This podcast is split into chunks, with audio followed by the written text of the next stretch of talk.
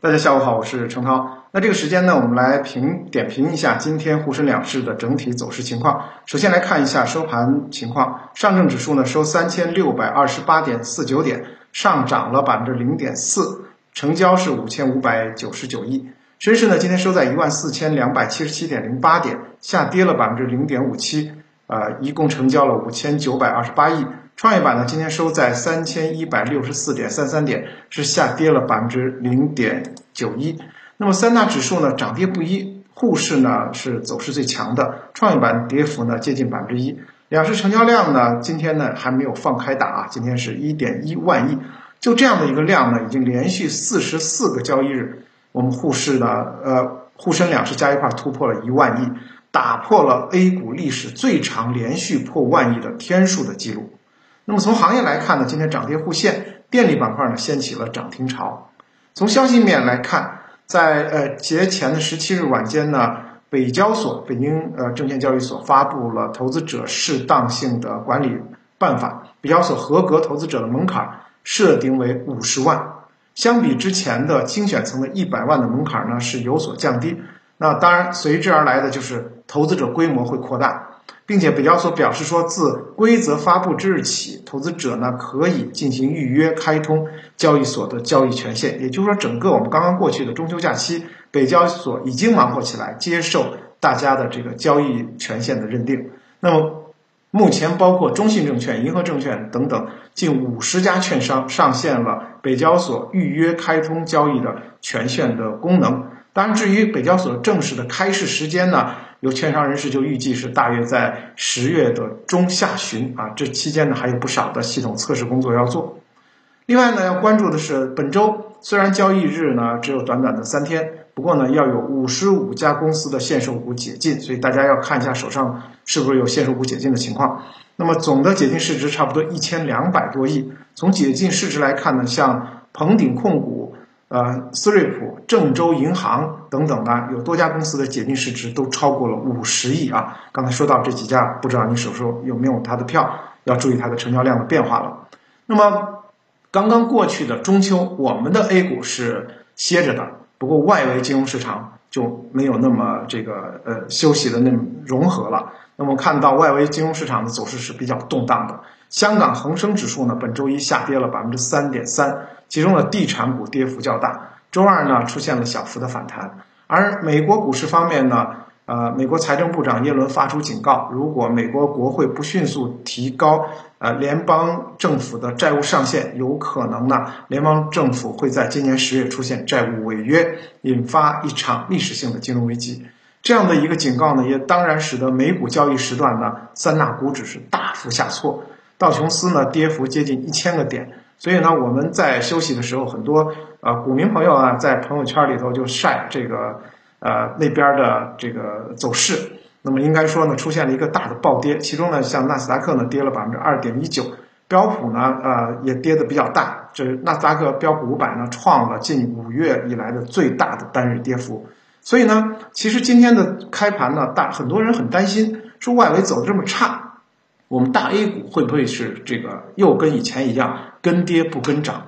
那么当然了，也希望 A 股呢在开盘之后走出独立行情。今天来讲的话，其实市场还是不辜负大家的期待的。那么在节前的市场呢，因为节前效应明显，所以市场情绪比较弱啊。我们 A 股的投资者不习惯在节前大规模的减仓，因此的话，节前的走的是比较弱的，成出现了一段时间的。大幅回落，甚至是过度恐慌的非理性杀跌，在上周五呢，三大指数才出现反攻，勉强挽回了颓势。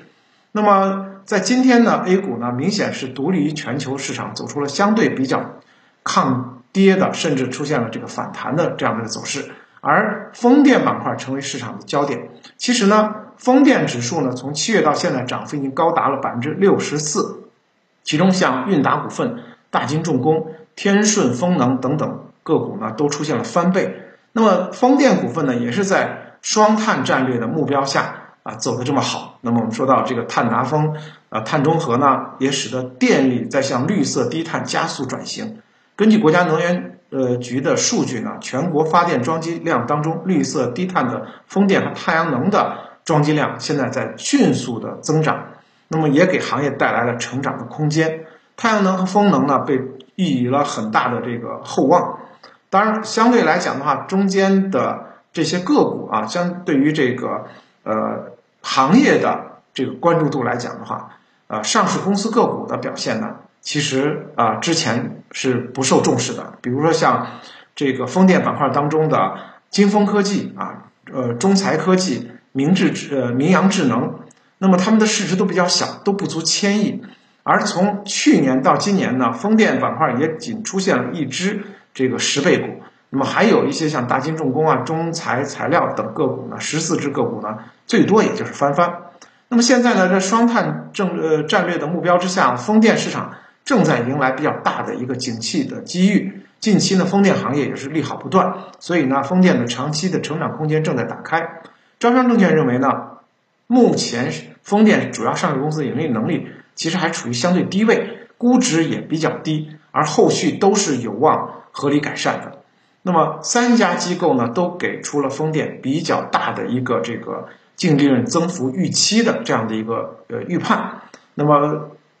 比如说像这个韵达股份，那么机构预测呢它的净利润增速一定是会走好的，因为今年上半年半年的这个订单已经超过了去年一年的。订单的总和达到了历史的新高，所以浙商证券认为呢，像这样的一个一些代表性的公司，包括像明阳智能、中材科技、三峡能源啊，在今年的净利润都有比较大的增幅的这样的一个情况。从今天 A 股来讲的话，首先 A 股在站稳的情况下啊，以风电为代表的新能源板块呢，啊，出现了比较大的这个先行啊先试的这样的一个苗头啊，这是一个非常好的苗头。因为从外部的因素来看呢，中秋假期外盘呢出现了大跌，也使得我们现在呢 A 股的投资者有点人心不稳。不过呢，也有分析师提到说，像美国债务上限的问题，其实每次经常出现，这两年大家都有点麻木了，都是偏短期的。那么靴子落地之后呢，出现意外的可能性是比较低的，因为